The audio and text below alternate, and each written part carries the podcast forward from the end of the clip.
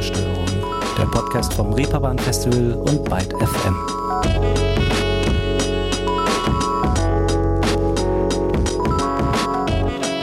Hallo und herzlich willkommen zu einer neuen Ausgabe Ruhestörung, allerersten im letzten Monat dieses Jahres sozusagen.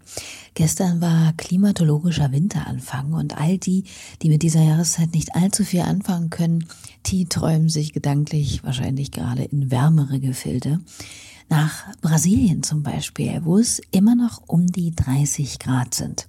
Und siehe da, Genau dort hat sich meine heutige Gesprächspartnerin aufgehalten, als wir uns miteinander via Zoom getroffen und unterhalten haben. Und zwar die Berliner Rapperin Nashi 44. Sie war in diesem Jahr unter anderem auch auf dem Reeperbahn Festival zu sehen und wurde dort äh, auch neben einigen anderen guten Leuten zu dem kurzweiligen Interviewformat Quotes eingeladen, das man sich aktuell auf dem Kanal des Reeperbahn Festivals auf YouTube ansehen kann. Ich stelle sie euch heute aber hier vor und das geht natürlich am besten erstmal mit ihrer Musik. Und deshalb hören wir jetzt mal einen Song ihrer im März, äh, ja genau, im März erschienenen Debütplatte Asia Box. Du setzt es auf, legst es ab, so wie es für dich gerade passt. Ich schieb Hass, so verarbeite ich das. Verändert sich hier noch was? Du setzt es auf, legst es ab, so wie es für dich gerade passt. Ich schieb Hass, so verarbeite ich das. Verändert sich hier noch was? Du bist boring as fuck im Real Life. Wärst lieber ein Teil vom Asia-Hype. Kein Problem, gönn dir einfach Festival-Style. Federschmuck, bin die oder auf Foxy Eyes. Für die Backstory hast du grad keine Zeit, pick dir raus. Just what you like. Skip den Anti-Asian Racism-Scheiß. Gratuliere und auf einmal bist du geil. Setz auf, flex ab, so wie es für dich gerade passt. Ich schieb Hass, so verarbeite ich das. Ein Song über kulturelle Aneignung, der schon mal ganz schnell klar macht, hier leuchtet eine Birne über den Texten. Hier steckt also einiges an Auseinandersetzung, Inhalt und Botschaft in der Musik. Bevor wir aber darauf zu sprechen kommen, habe ich Sie, wie es sich für ein vernünftiges Gespräch gehört, erstmal gefragt, wie es ihr denn gerade so geht. Ich bin jetzt gerade in Manaus äh, und ich bin ein bisschen durch den Wind, gerade vom Flughafen gekommen, aber ähm, eigentlich geht es mir sehr gut. Also äh, ich habe hier die Zeit nutzen können, um so ein bisschen zu entschleunigen, ähm, weil der Sommer schon ganz schön krass war mit äh, den ganzen Konzerten. Also ich bin gefühlt die ganze Zeit saß ich nur im, in der Deutschen Bahn und bin durch äh, Deutschland gefahren im Zug äh, von Konzert zu Konzert, was mega cool ist. Ähm, aber ich glaube, ich hatte nicht irgendwie ein Wochenende zu Hause. Und jetzt irgendwie zwei Monate an einem Ort zu sein und nicht rumzureisen, ist schon ganz cool. Also ja, ein wenig entschleunigt. Und über Social Media habe ich mitbekommen, dass sie genau dort auch vor ein paar Tagen, also in Brasilien, ihr erstes Konzert im Ausland sozusagen gegeben hat. Ja, genau. Das war mein erster internationaler Auftritt hier, äh, dann auch in Brasilien, in Salvador de Bahia. Und das war richtig cool. Es war halt irgendwie äh, an der Strand, in einer Strandbar ähm, zum Sonnenuntergang ähm, mit den schönen Häusern im Hintergrund. Ähm, also es war sehr idyllisch. Ja, kann ich mir gut vorstellen. Und klingt auch wirklich nach einem überaus gelungenen Aufenthalt nach einem ziemlich turbulenten Jahr für Nashi. Neben zahlreichen Auftritten und Konzerten hat sie in diesem Jahr auch den Wood Indie Award als beste Newcomerin bekommen und hat mit ihren Singles und dem ersten Album ordentlich Aufmerksamkeit auf sich gezogen. Doch springen wir mal ein paar Jahresmeter zurück. Wie ging das denn alles überhaupt los? Als jüngste Tochter eines deutschen Vaters und einer chinesischen Mutter aus Vietnam wird sie in Berlin-Neukölln groß worauf auch die 44 oder die 44 in ihrem Künstlerinnennamen hinweist. Musik spielt zu Hause irgendwie auch schon immer eine Rolle, wenn auch in, naja, sagen wir mal, den unterschiedlichsten Ausprägungen, wie sie mir erzählte. Das ist mega lustig. Also, ähm, das will ich immer nicht erzählen, aber mein Papa hört richtig, richtig gerne Country-Musik und Schlager. das heißt, ich bin damit aufgewachsen. Aber meine drei älteren Brüder haben zu Hause die ganze Zeit immer den neuesten Hip-Hop, RB aus den Staaten gehört. Ähm, aber auch so was in, in Deutschland so auf dem Schulhof lief. Ähm, Akku Berlin oder irgendwelche so Underground RB-Artists so aus Berlin. Ähm, und das war so der Mix, mit dem ich dann aufgewachsen bin. Ähm, und gleichzeitig aber auch so vietnamesische Karaoke-Songs, wenn es dann irgendwie Feste gab zu Hause. Ähm, die, also es war wirklich ganz wilder musikalischer Mix. Ähm, aber da, wo ich mich halt immer wohlgefühlt habe und das, wo ich, wo ich auch mal mitgesungen habe und so, waren dann halt so Hip-Hop, RB-Songs ähm, aus den USA. Trotzdem wird irgendwann erstmal Gitarrenunterricht genommen, später auch Klavier und in der Oberschule gründete sie dann mit einigen MitschülerInnen bereits eine Band, in der sie nicht selten bereits zum Mic greift, wenn es darum geht, den Rap-Part eines Coversongs zu übernehmen. Ihre eigenen Gedanken und Gefühle bringt sie bereits mit etwa zehn Jahren erstmalig zu Papier. Aber waren das dann schon so erste Songtexte, also lyrischer Natur, oder ging das dann doch noch eher in diese Art Tagebucheintrag? Ähm, mal so, mal so. Also ich habe halt einfach so damit, glaube ich, als im Vordergrund einfach nur Sachen verarbeitet für mich so, ähm, die ich erlebt habe und ähm, immer mal wieder kamen schon so ein paar Sätze, ein paar Reime, die dann schon so ein bisschen, ähm, sagen wir mal, poetischer, poetischerer Natur waren. Also ich erinnere mich noch, ich habe dann irgendwas geschrieben, wo ich irgendwie über Musik nachgedacht habe und wie ich die Welt sehe und habe das einer Freundin damals vorgelesen und sie war so, äh, es klingt total kompliziert, so, was, was ist das so? Und ich war dann so, oh, okay, ich teile meine Gedanken lieber nicht mehr so richtig mit anderen Leuten ähm, weil ich damals irgendwie schon so, keine Ahnung, einfach Sachen aufgeschrieben habe, so kleine Gedichte oder so Gedanken und so mh, hm, auf Deutsch halt. Und dann habe ich ganz lange, ähm, bin ich dann auf Englisch gewechselt und habe dann irgendwie so, wie so Pop-Songs, halt so englische Love-Songs geschrieben, ähm, weil das so nicht so, für mich war das nicht ganz so nah am Herzen, weil man sich so ein bisschen vor der Sprache, hinter der Sprache verstecken konnte. Ähm, und dann habe ich irgendwann aber wieder zurückgefunden, so äh, zum mich auf Deutsch halt auszudrücken äh, und Lieder auf Deutsch zu schreiben, die halt wirklich sehr nahe gehen. Ne? Also ich mache mich so emotional nackig. Ähm, und das ist halt, dafür braucht man, glaube ich, Zeit und auch Mut. Und ähm, jetzt bin ich an einem Punkt lang, wo ich das schon so einfach ähm, gerne teile mit anderen Leuten. So meine Gefühlswelt in Songs. Glücklicherweise und dazu hat mit Sicherheit auch beigetragen, dass ihr Weg nicht ganz so linear verlief, sondern auch die ein oder andere mutige Abzweigung genommen hat. So zog sie zum Beispiel für zwei Jahre nach Leipzig, um Pop- und Jazzgesang zu studieren, investierte auch einiges darin, überhaupt erst zugelassen zu werden und bricht das Ganze dann aber irgendwann doch selbstbestimmt ab. Warum? Mm, na, also zum einen bin ich halt mit anderen Erwartungen dahin gegangen. Also ich wollte schon immer meine Musik schreiben, meine Musik performen und ich dachte halt, dass ich da quasi den Raum und den Ort finde, dass ich darin ähm, unterstützt werde und ähm, mich da quasi voll und ganz drauf konzentrieren kann. Ähm, war dann aber nicht so. Es ging dann schon eher darum, tatsächlich so das Handwerk zu lernen und ganz viele Jazzstandards zu lernen und ähm, was auch voll gut ist. So ist, ich habe voll viel gelernt dabei, aber ähm, das hat sich einfach, es war, es hat sich so, war einfach nicht so, wie ich es mir vorgestellt hatte oder was ich gebraucht habe in dem Moment. Und dann kamen halt auch noch die anderen Ebenen dazu, dass ich da teilweise ähm, Diskussionen hatte, Auseinandersetzungen mit äh, LehrerInnen ähm, über politische Themen, ähm, über Rassismus und ähm, es waren halt anstrengende für mich irgendwie ja, unnötige Diskussionen, wo ich lieber hätte Unterricht haben wollen. Ähm, und dann war halt auch irgendwie, so wie an vielen deutschen Hochschulen und Universitäten, vorwiegend weiße Männer, die unterrichtet haben. Ähm, und dann siehst du dich selber da nicht in den Reihen und ähm, dann ist es einfach nicht so ein Umfeld, wo du einfach quasi, sagen wir mal, dich frei entfalten kannst.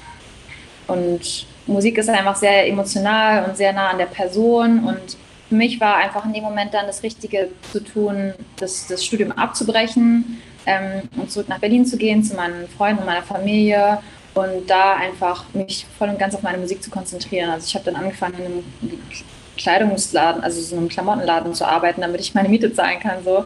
Ähm, und dann halt die restliche Zeit wirklich mich darauf konzentriere, ähm, Songs zu schreiben und zu performen. Und es war voll der harte Schritt, aber im Endeffekt bin ich voll froh, dass ich es gemacht habe, weil ähm, ich habe auch dabei voll viel gelernt. So. Depression im ersten Lockdown. Mein Leben in Leipzig ist wie ein Albtraum. Racist Faces muss hier abhauen. Weit weg vom braunen Abschaum. Back to Berlin, zu meiner Family. Hustle von Termin zu Termin. Tanke Energie. Sieben Köpfe in einer Vierzimmerwohnung ist nicht viel Platz. Aber ich hab alles, was ich brauche. Mein Ziel vor Augen. Tja, manchmal gehört zum Erfolg eben auch das, äh, ich sag mal jetzt in Anführungszeichen, vermeintliche Scheitern. Und vermeintlich eben wirklich in Anführungszeichen, denn wenn man erkennt, dass das, wohin man sich hineinmanövriert hat, nicht das Richtige für einen ist und sich unangenehm oder falsch anfühlt, dann ist es eher eine Errungenschaft, wenn man die Courage besitzt, sich aus dieser Situation wieder eigenhändig hinauszuboxen. Bereits in Leipzig beginnt Naschi aber schon an ihren ersten Songs zu schreiben und ihre Wut und Erfahrungen in Texte und Musik zu fassen. Und ich habe ja unlängst mal wieder gelesen, wie wichtig es ist, auch die vermeintlich negativen Gefühle anzuerkennen und nicht unter den Teppich zu kehren. Auch Wut kann, richtig gehandhabt, etwas Konstruktives schaffen und die eigene Kreativität zum Beispiel beflügeln. Sie muss nicht zwangsläufig immer destruktiv sein. Oder wie steht Nashi zu ihrer Wut? Ja, das, das Lustige ist nämlich, ähm, dass ich irgendwie so eine, also, also, oder sagen wir mal so, ich habe eine lustige Beziehung zur Wut. es gibt so Zeiten und Orten, wo ich es rauslassen kann, vor allen Dingen in meinen Songs. Ähm, aber manchmal struggle ich auch im Alltag einfach diese Wut rauszulassen. Und ähm, deswegen finde ich es halt umso wichtiger, dass man dem auch mal Platz gibt, quasi. Ähm, weil ich manchmal das Gefühl habe, dass es so in meinem Umfeld zumindest so ist, dass es irgendwie Männern viel leichter zugesprochen wird, wenn sie Wut äußern. Also das ist so viel selbstverständlicher. Aber irgendwie ich als, als Cis-Frau, wenn ich wütend bin, bin ich gleich irgendwie irrational und gleich so verrückt oder sonst was so. Ähm, weshalb ich auch lange versucht habe, immer diese Wut nicht auszuleben oder nicht zu zeigen, sondern sie irgendwie in mir, in mir zu lassen und anders halt dann mit dieser Seite umzugehen. Und ich habe halt gemerkt, das ist auch nicht cool. Das ist so, das schränkt mich dann auch ein. Ähm, und ich glaube es einfach, man braucht halt so wie zu allen Emotionen so ein gesundes Verhältnis, das auch irgendwie ausleben zu können, ohne jemand anderes natürlich jetzt irgendwie zu gefährden oder sonst was, sondern einfach nur ähm, diesen Emotionen einfach Raum zu lassen. Und das kann ich halt am einfachsten in meiner Musik. Das ist irgendwie so mein Ventil, womit ich mich am besten ausdrücken kann. So. Tja, und dass sie das kann, ist ganz offensichtlich. Zu viele kostbare Lebenszeit habe ich verschwendet, meine Familiengeschichte zu erzählen an Fremde. Dicker, ich wurde hier geboren und werde hier auch enden. Keine kann es stoppen, keine stoppen, hier am Flocken, nur am Mock. Beatbox, da sie rocken und sie schreibt den Brocken. Körper so selbst fucken, kiss gleich meinen Nacken. Hat mal lieber deine Backen, sieben Sachen, was Zugehörigkeit, Dauerbrenner unter Weißdauer, wenn drauf weiß. Alles doch gut gemeint, du siehst keinen schwarz Preis. Du bist ja auch weiß, kann mir nicht meine Zeit, sag deine Schule, bei Bankern vom Namen hast du den Rahmen. Meiner CR hatte nein, Dicker, was geht dich das an, wo ich herkomme? Wir sind jetzt hier und wir bleiben da, ja. Ohne Scham, fragt der Allmann, wo ich herkam. Ja, ich komme aus der Pussy, aus der Kutschi, aus der Gongji, meiner Mutti, aus der Pussy, Eine schlagfertige und gute Antwort auf eine nicht nur saublöde, sondern in manchen Fällen eben auch einfach alltagsrassistische Frage. Ein Auszug aus Aus der Pussy. Anti-asiatischer Rassismus ist nur eines der Themen, die Nashi 44 in ihren Texten wortgewaltig, scharf und humorvoll angeht, um mit ihrer Musik eine Projektionsfläche und Safe Space für all jene zu schaffen, die ebenfalls von dergestaltigen Ismen betroffen sind. Doch wann fing das bei ihr eigentlich an, äh, ja, ja, Rassismus oder Sexismus zum Beispiel jetzt auch als genau das erkennen und benennen zu können. Denn die Erfahrung damit dürfte ja im Prinzip so alt sein wie sie selbst. Aber gerade weil Menschen oftmals von Anfang an in diskriminierenden Strukturen aufwachsen, nehmen sie nicht selten erst viel später wahr, dass das, was sie da tagtäglich erleben, ich sage jetzt mal nicht normal in Anführungszeichen, sondern zum Beispiel schlichtweg rassistisch oder zum Beispiel sexistisch ist. Also die ersten Erfahrungen habe ich bestimmt schon so im, weiß nicht, im Kindesalter oder so, keine Ahnung, Grundschulalter schon gemacht, so auf der Straße. Nur konnte ich es halt immer nicht verstehen und nicht einordnen und tatsächlich erst durch mein Studium, ähm, also es war ein Kombi-Bachelor aus Musikwissenschaften und Regionalstudien Asien, Afrika, ähm, wo man quasi sich mit Postkolonialismus auseinandergesetzt hat und den Eurozentrismus hinterfragt hat. Ähm, da habe ich dann erst die Begriffe quasi gelernt und ähm, verstanden, was, was, äh, in was für einem ja, rassistischen und sexistischen System wir aufwachsen. Ähm, und ich hatte zudem noch das Glück, dass ich also einen Umkreis hatte, Freundinnen, die ähm, auch wirklich dann äh, Situationen in Situationen gegangen sind und waren, ja, das ist gerade scheiße, was die Person gerade macht, das ist rassistisch oder das ist sexistisch, also dass sie das auch wirklich konkret benannt haben und ähm, so den, den Mut an den Tag gelegt haben, sich, äh, also diese Situation zu kon konfrontieren. Und dadurch habe ich dann auch gelernt, so ähm, mich äh, damit näher auseinanderzusetzen und ähm, das einordnen zu können.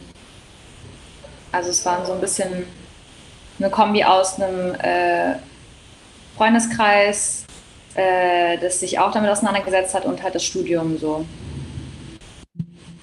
Also auch krass privilegiert so von, von für mich, also ne, dass ich überhaupt so studiere, studieren konnte und auch irgendwie in einem Freundeskreis war, der, der sich genauso damit auseinandergesetzt hat oder das reflektiert hat und äh, sich auch mit so seinen eigenen Sachen auseinandersetzen wollte.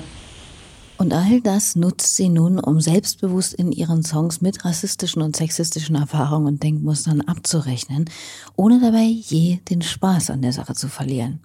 Dabei half es ihr auch, ihren Blick auf andere KünstlerInnen zu werfen, die sie sehr inspirierten.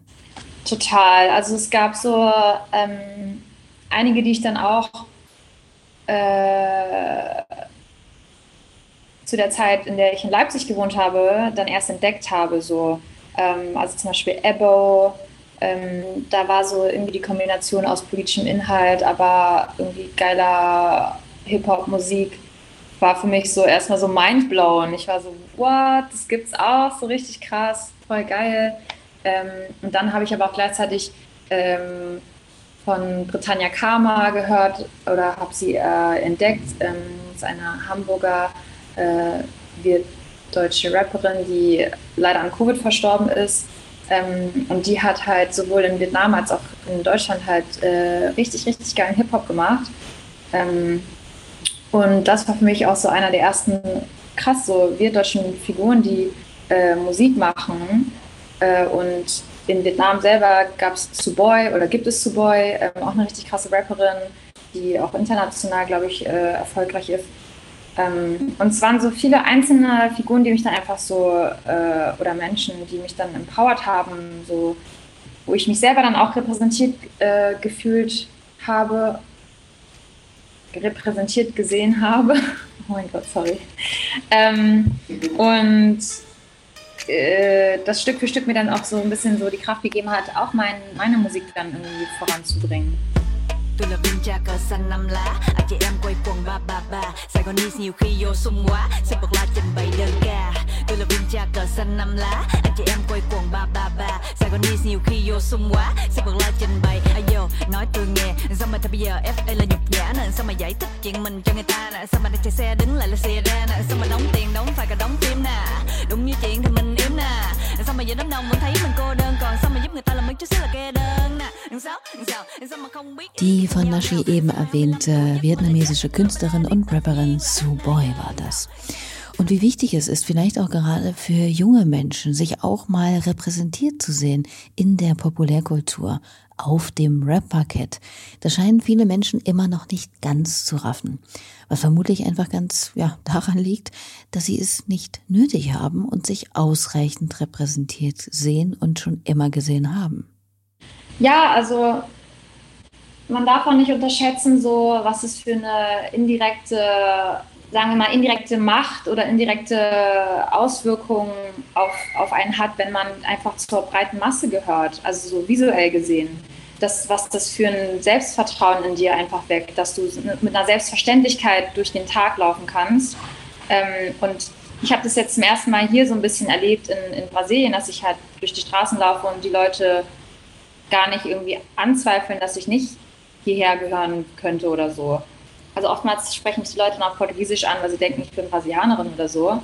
Ähm, und in Deutschland ist es halt, Leute sprechen mich immer auf Englisch an oder auf sonst was und denken halt, ich gehöre gar nicht dahin. Und dann, wenn du halt quasi ähm, mit so einer Selbstverständlichkeit durch den Tag gehst, durch deinen Alltag, was du machst, durch deinen Job, was auch immer, dann, dann ist schon mal irgendwie eine Sorge weniger da oder so eine Irritation weniger am Tag.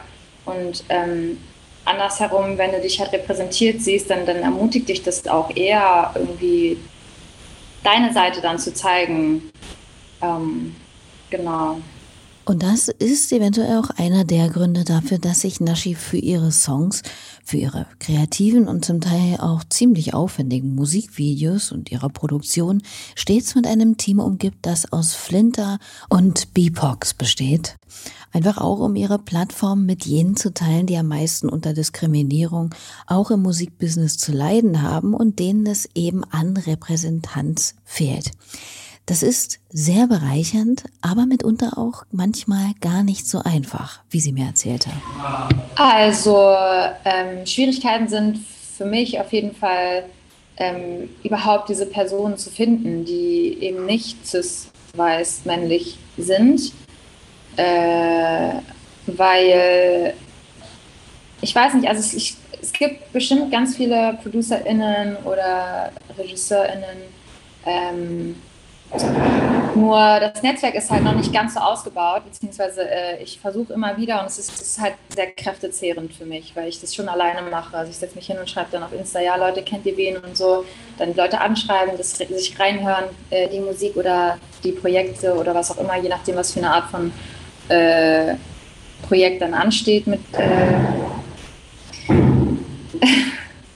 und ähm, das ist halt der Nachteil quasi, oder das ist was, was so schwierig daran ist, die Leute zu finden. So, aber sobald ich die Leute gefunden habe, mit denen ich dann auch weibe und wir die gleiche Vision haben, äh, die gleiche, das gleiche Verständnis, dann ähm, ist es umso schöner, weil dann habe ich wirklich das Gefühl, es entsteht was, was völlig Neues, was kreat also sowas, was noch nicht da gewesen ist. Ähm, oder einfach ja eine neue, eine neue Perspektive, eine neue Kreation wird einfach äh, dann der Welt mitgeteilt sozusagen. Ähm, und ja, also so, das ist halt der schöne Teil daran. Also wie zum Beispiel jetzt bei meinem Musikvideo Suck on My Spring Roll, was jetzt auch vor kurzem den äh, Listen to Berlin Award äh, gewonnen hat für das kreativste Musikvideo. Das war eine komplette Flinter Crew, die das äh, produziert hat. Ähm, und da hat man einfach vor Ort gemerkt, was für eine Magie das einfach war. Ähm, gleichzeitig muss man auch sagen, dass es dann sehr cis-weiblich war. Also es war ähm, nur eine non-binäre Person. Ähm, und wir wollten eigentlich schon, dass es wirklich diverser ist.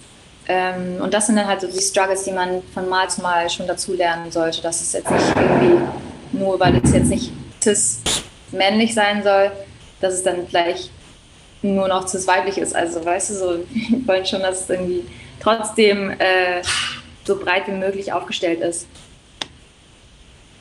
Um einfach so viele Perspektiven wie möglich irgendwie einzubeziehen und, und ja, weil ich, ich glaube, das ist wichtig, irgendwie mh, deinen Horizont zu erweitern und einfach immer wieder zuzuhören. Aber ich muss auch sagen, mittlerweile bin ich auch an dem Punkt, wo ich so bin, ähm, das heißt nicht, dass ich jetzt irgendwie weiße cis-hetero-Männer ausschließe von der Arbeit. So, ich arbeite auch gerne mit denen zusammen, wenn sie halt auch dieselbe Sichtweise haben, dasselbe Verständnis von der Welt, sich einsetzen ähm, für einfach eine gerechtere Welt und ähm, so das richtige Mindset haben. Weißt du, was ich meine? So, weil ich finde, wir müssen halt also alle zusammen in die gleiche Richtung gehen, dann, dann ist es, glaube ich, am fruchtvollsten. Aber ja am wichtigsten ist gerade einfach so schon auf Plattformen zu teilen, weil der Zugang einfach momentan viel, viel ungerechter aufgeteilt ist. Du stehst auf gelbe Schlitze, ja dann geh doch zur Post. Diese Pussy hier ist Gold und für dich Fort Knox. Hast du Yellow Fever, schick ich dich zum Doktor. Er macht Schnipp, Schnapp und du singst im Engelschor. Asian Girls of You Porn, guckst du so wie Rom-Coms. Boy, du bist so lost, sag mit deinen Blicken aus wie ein Bonbon. Eine Bombe von mir und du fliegst bis nach Hongkong. Marinier und frittier dich so wie Entercross. Mach dich süß sauer, gib dir Center Shock. Schießt du von meinem Club, geht für dich Entry Stop. Sriracha Hot Bitch, gib dir ein Asia Box. Ich mach Schlitz, Schlitz mit meinen Chops. Suck on My Spring Roll, ein Song, in dem sie einmal mehr alle Klischees mit einer Mischung aus beißender Ironie, straighten Ansagen und hin und wieder auch einem Augenzwinkern durch die Mangel dreht. Doch bei allem Hype gibt es natürlich auch Hater. Das liegt ja irgendwie auch an der Natur der Sache. Vor allem wohl, wenn sich jemand ins Rap-Game wagt, der nicht cis-männlich ist. Geschmäcker sind natürlich verschieden, ne? Also, dass jemand die Musik nicht unbedingt leiden kann oder ihm sie nicht gefällt oder ihr, kann passieren. Aber meistens wird ja Kritik heutzutage nicht ganz so nett oder konstruktiv geäußert. Wie geht denn Nashi damit um?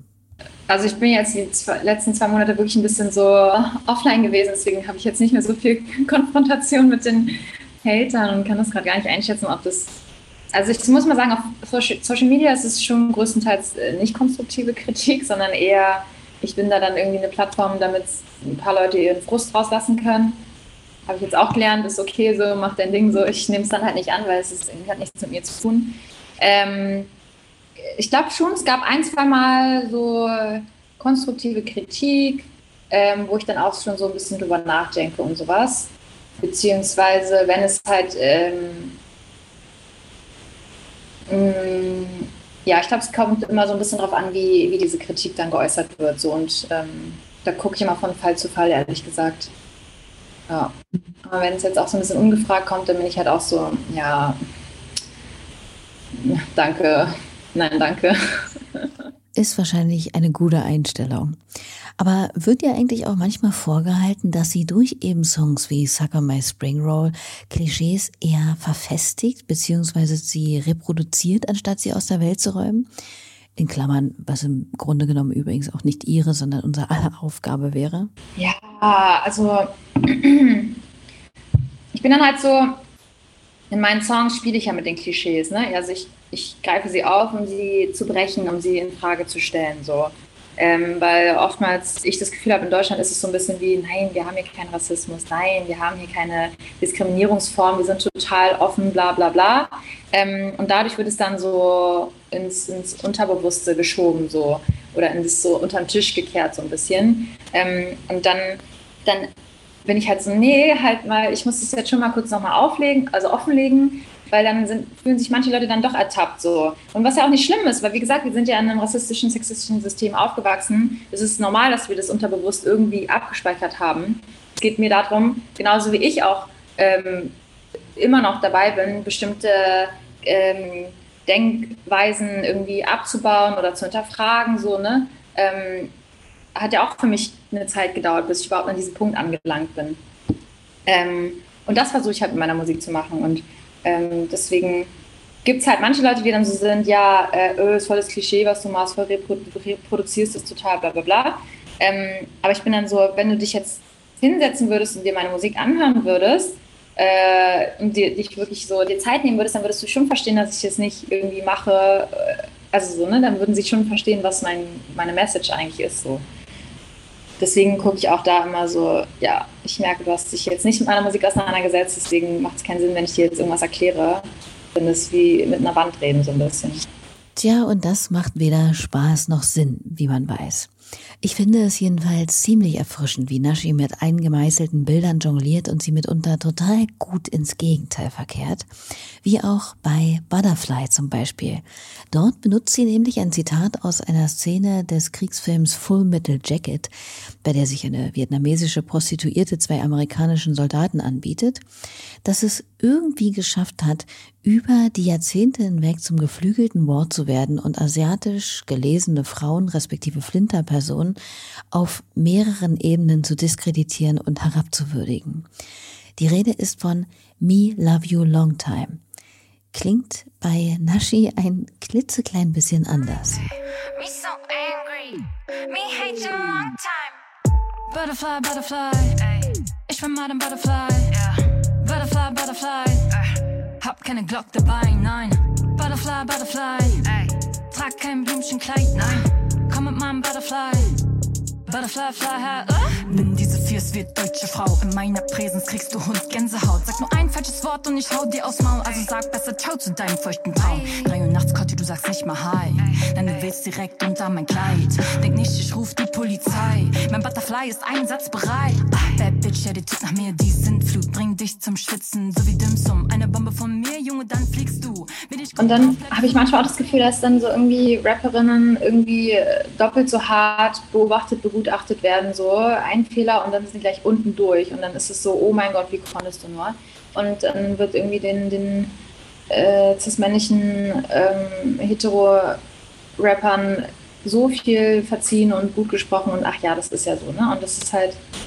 Ah, ich schon wieder anfangen, wenn ich drüber nachdenke, weil, also ich habe jetzt auch gerade das Buch von Bell Hooks zu Ende gelesen, so ähm, Feminismus für alle und da wird es halt auch so gut äh, deutlich gemacht oder beziehungsweise auch das Buch von ähm, J.J. Bola, Sei kein Mann, ähm, dass halt Männern oft so solchen Sachen einfach verziehen wird und das ist halt, das hilft denen genauso wenig wie uns, wenn, wenn irgendwie das so ungleich, ungleich und ungerecht bemessen wird, so. Ich könnte mich tagelang aufregen. Verstehe ich gut. Aber wir hatten es ja vorhin schon gut, wenn man seine Wut kreativ verwandeln kann, so wie Nashi es tut. Und da sind wir auch schon bei der letzten Frage, die ich hier gestellt habe. Und zwar, es ist ja bald Weihnachten, was sie sich so in der Zukunft für die deutsche Musiklandschaft wünschen würde. Also, ähm, ich war jetzt hier zwei Monate in Brasilien und war auf einigen großen Festivals hier, also wirklich richtig großen Festivals. Und da habe ich gesehen, dass wirklich äh, gefühlt äh, 80 Prozent der Acts politische Inhalte hatten. Und es war auch Hip-Hop, es war auch Blues, es, äh, Soul, Blues, Rock, was auch immer für Musikrichtungen. Und das war so selbstverständlich hier, dass so politische Inhalte auf großen Bühnen stattfinden und die Leute abgehen und das feiern und das supporten und sich damit verbunden fühlen. Und manchmal habe ich das Gefühl, dass es in Deutschland so ist, uh, politische Themen, das ist Nische, das machen wir nicht auf einer großen Bühne, du, oh mein Gott, da könnten wir ja Leute verprellen äh, Stellung beziehen, oh nee, sowas mache ich doch nicht. So, sonst äh, kommt dann, kauft niemand Tickets oder sowas. Und ich denke mir halt so, ähm, ich würde mir wünschen, dass einfach so die deutsche Musikbranche, vor allen Dingen so diese großen Bühnen, die großen Labels, was auch immer, einfach mal so ein bisschen äh, ihren Kopf aus dem Arsch nehmen und dann sich einfach mal selber positionieren und überlegen, was wollen, also wo, wem wollen sie eine Plattform geben und was für Musik wollen sie überhaupt supporten und vielleicht auch mal hinschauen, dass es genügend Leute gibt, die sich genau dafür interessieren und dass es eben nicht voll nischig ist, weil du bist so oder so politisch. Und wenn du sagst, du bist nicht politisch, dann ist das halt auch eine Haltung so. Und dann bin ich halt, also wie gesagt, es, und Brasilien ist so ein großes Land, ja. Also so, ich denke mir, da wo ich, also in dem Ort, wo ich war, äh, Bahia, das ist so groß wie Frankreich. Und also weißt du, was ich meine? Es ist möglich, in großen Dimensionen sowas zu supporten und äh, ähm, ja, also es ist möglich. Und ich denke mir halt so Deutschland, oh, come on. Vor allem, weil das ja nicht immer, wie vielleicht so oft befürchtet wird, das gleich das Unbeschwerte und den Spaß aus der ganzen Musik nimmt. Gar nicht. Die Leute feiern ja, also so überhaupt nicht. Und ich, ich, ich kenne auch genügend Leute und MusikerInnen, die einfach geile Musik machen mit geilen Inhalten. Ja,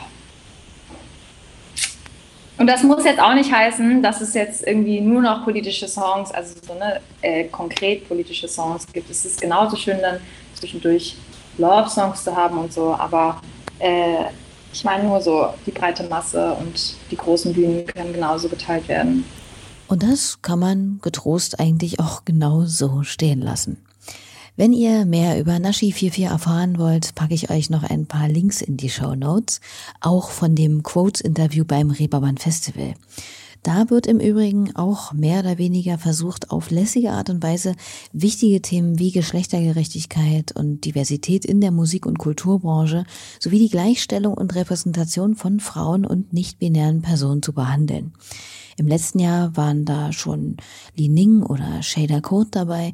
Unter diesem Jahr Mia Morgan, Kerosin 95, die ja auch bei Ruhestörung hier schon zu Gast war, Aline Cohn und Alexandra Zykonov. Schaut da gerne mal rein, sind immer nur so, ich glaube, 15 Minuten, aber steckt eine Menge drin. Präsentiert wird das Ganze im Übrigen, wie sollte es anders sein, von der Initiative Key Change. So, ihr Lieben, und damit wären wir dann auch schon am Ende dieser Ausgabe Ruhestörung hier. Nächste Woche habe ich Demba Sano von Same But Different zu Gast. Schaltet da gern wieder ein und vergesst nicht, Ruhestörung zu abonnieren, weiter zu empfehlen oder zu kommentieren, um den hier vorgestellten tollen KünstlerInnen und wichtigen Themen mehr Aufmerksamkeit zu verschaffen. Merci dafür und auch an Nashi44 natürlich für ihre Urlaubszeit und das sehr nette Gespräch. Macht's hübsch. Tschüss. Big Brain, Big Data, nimm mein Kopf, Dropbox. Ich zieh durch, nonstop, Baby Boy, bring dein Brain zum Smoken wie ne Hotbox. Überall, wo ich bin, dein Hotspot. Ich seh cute aus in meinem Crop Top von Topshop. Du klebst an meinem Bikini Bottom, nenn dich Spongebob. Bin ich mit meinem Babes Cockblock. Und suchst du Stress, gib ich dir Asia Box Box. Er singt über mein Dong, als wär er Cisco. Er ist kultiviert, er spricht Pussy Lingo. Plans for tonight haben kein Niveau. Er trinkt mein Juice, Mob, hi, bye, yo. Sammelst Ultra Rares von mir, als wär ich Yu-Gi-Oh! Full Body Action Bett, zeig dir Taekwondo. Lass die Maske auf, Baby, sei mein Sito. Und jetzt gib mir deine Finger wie im Nagelstuhl.